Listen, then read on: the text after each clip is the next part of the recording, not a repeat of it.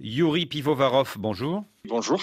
Un an après le début de cette guerre, près de la moitié des États africains refusent de qualifier le conflit comme une agression de la Russie contre votre pays. Est-ce que ce n'est pas pour vous une source de déception? Bon, en effet, aujourd'hui, euh, malheureusement, il est difficile de dire que tous les pays africains comprennent les causes et surtout les conséquences de la guerre russe contre l'Ukraine, c'est sûr. Je suis également d'accord que la Russie euh, dispose également aujourd'hui d'un capital de sympathie plus puissant en Afrique que l'Ukraine. Mais je peux vous dire que aujourd'hui, la situation est différente. Croyez-moi que depuis le 24 février 2022, je peux constater que certains nombre de pays du continent africain se révèlent et commence prudemment pour l'instant, oui, il faut le reconnaître, à comprendre la situation réelle. Donc, le nombre a augmenté. C'est en fait indiscutable. À mon avis, il ne faut pas avoir peur des envahisseurs russes. Donc, c'est pas la déception. Nous restons, nous, l'Ukraine, nous restons optimistes. Depuis le début de ce siècle, grâce à ses relations avec l'ANC d'Afrique du Sud, grâce à la coalition des pays des BRICS, la Russie occupe une place importante sur l'échiquier africain. Est-ce que l'Ukraine n'a pas négligé l'Afrique ces 20 dernières années? Est-ce que votre pays n'est pas en train d'en payer le prix? Je vous signale que oui, il faut reconnaître que nous, l'Ukraine, nous avons perdu beaucoup de temps, surtout en matière de notre dialogue avec l'Afrique, ça c'est sûr. Mais ces dernières années, nous allons dans la bonne direction. Par exemple, au cours de la seule année, depuis le 24 février dernier, le président Zelensky a eu 24 conversations téléphoniques avec les dirigeants des pays africains. Il y a deux ans, il n'y avait que trois seulement. Donc, on rattrape, on rattrape le temps perdu. Et en plus, il est évident que nous devons renforcer c'est notre présence diplomatique en Afrique. Le président Zelensky a récemment décidé d'ouvrir 10 ambassades ukrainiennes en Afrique. Vous avez combien d'ambassades actuellement en Afrique? 10 ambassades et il y aura encore 10. Donc au total, j'espère bien, à fin 2023, nous aurons une vingtaine d'ambassades. C'est déjà quelque chose. Pour beaucoup d'Africains, l'un des atouts de la Russie est que ce pays, à la différence de la France ou de la Grande-Bretagne, n'aurait jamais été une puissance coloniale et n'aurait pas de visée impérialiste en Afrique. Qu'est-ce que vous en pensez? Hmm, je ne suis pas d'accord. Vous savez, certains pays africains commencent déjà petit à petit à la conclusion que la Russie est effectivement un pays colonisateur. Je parle entre autres des soi-disant services militaires du groupe euh, terroriste appelé Wagner.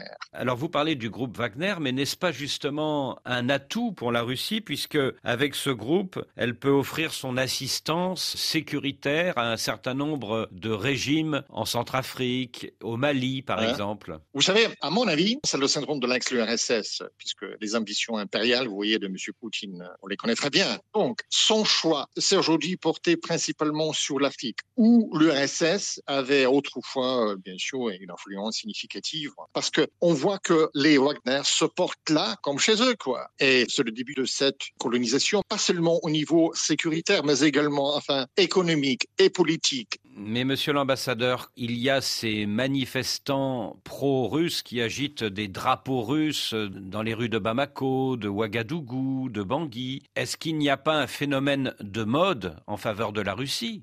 Euh, oui, pourquoi pas? Il y a un instrument qui est très efficace pour la Russie dans ces pays. C'est anciens étudiants africains qui faisaient à l'époque leurs études en Russie. Ce sont, on peut dire, ce sont les ambassadeurs, entre guillemets, les ambassadeurs, les porteurs de messages russes là dans ces pays médecins, professeurs, biologistes, politiciens, je ne sais pas qui, mais de toute façon, c'est ça le point d'appui de la Russie là sur le terrain. Il y en a plein dans les pays tels que le Mali, euh, la République centrafricaine, etc.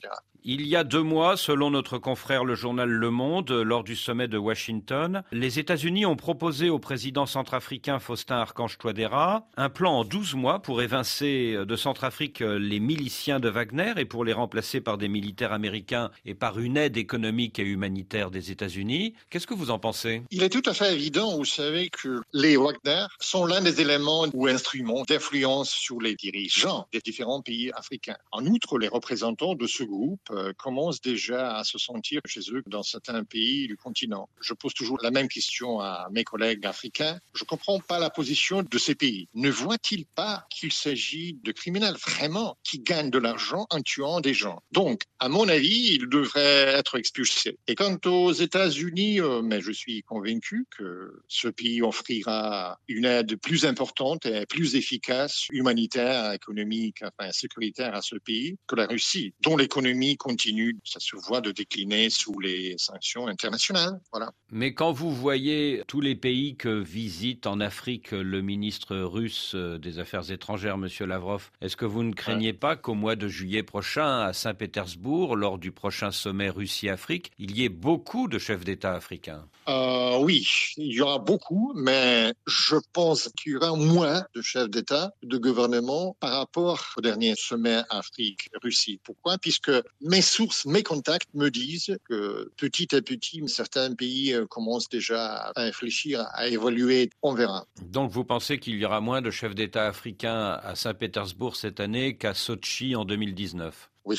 Est-ce que l'Ukraine envisage un sommet avec l'Afrique? Pour l'instant, oui, bien sûr, nous avons une idée. Nous travaillons là-dessus. Conférence, peut-être, pas le sommet, puisque franchement, actuellement, financièrement, on n'est pas capable de garantir le même confort, si je peux dire, hein, du sommet pour tous nos amis africains là acquis dans un pays euh, qui est en état de guerre avec la Russie. Mais de toute façon, bien sûr, on réfléchit à la tenue de cet événement. Cette année 2023 Oui, je pense bien. Ou bien, au plus tard, premier trimestre euh, l'année prochaine. Yuri Pivovarov, vous qui êtes ambassadeur à Dakar, qu'est-ce que vous pensez de ce discours des Sénégalais qui disent que la guerre actuelle, c'est un conflit Est-Ouest dans lequel euh, les pays du Sud n'ont pas à rentrer au nom du non-alignement? Tout le monde connaît désormais cette thèse russe, la fausse thèse du Kremlin, selon laquelle la Russie n'est plus en guerre contre l'Ukraine, mais en guerre contre l'Occident et l'OTAN. Ce n'est pas une bonne thèse. Voilà. Alors sur le plan économique, qu'est-ce que l'Ukraine peut offrir aux pays africains?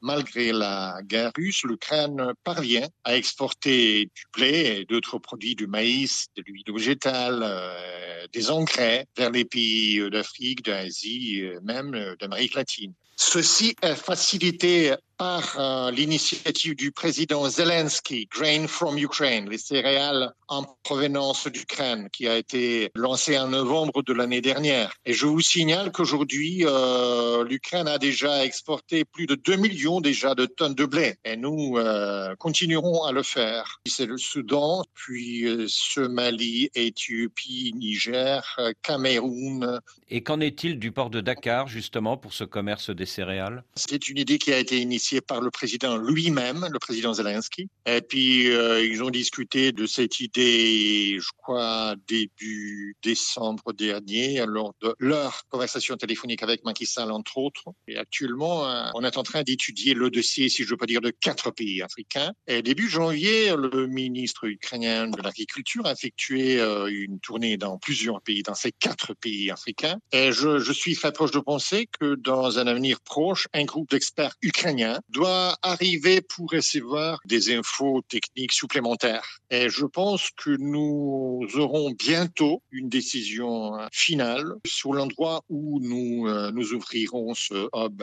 céréalier ukrainien. Un hub céréalier ukrainien dans un port africain. Dans un port africain, c'est ça, monsieur, c'est ça. Et ce sera soit à Dakar, soit euh, soit Accra, donc le Ghana, oui, le Sénégal, puis le Nigeria et le Kenya. Voilà, entre ces quatre pays, on va choisir le meilleur, le plus convenable. Et toujours sur le plan économique, euh, quelle est l'expertise technique que l'Ukraine peut offrir dans le domaine agricole? Plein de choses à discuter. Bien sûr, l'élevage, puis les technologies d'irrigation, hein, plein de choses, plein de choses. L'agriculture, bien sûr, c'est le domaine numéro un, c'est le domaine le plus prometteur, à mon avis, entre l'Ukraine et le Sénégal. Dernière question. Vous le disiez tout à l'heure, hein, la Russie bénéficie encore en Afrique d'un capital de sympathie supérieur euh, à celui de l'Ukraine. Est-ce que ce n'est pas difficile quelquefois d'être ambassadeur d'Ukraine euh, face à des Africains qui vous disent Vive la Russie, vive la Russie euh, Non, c'est pas très difficile, mais je vous dis euh,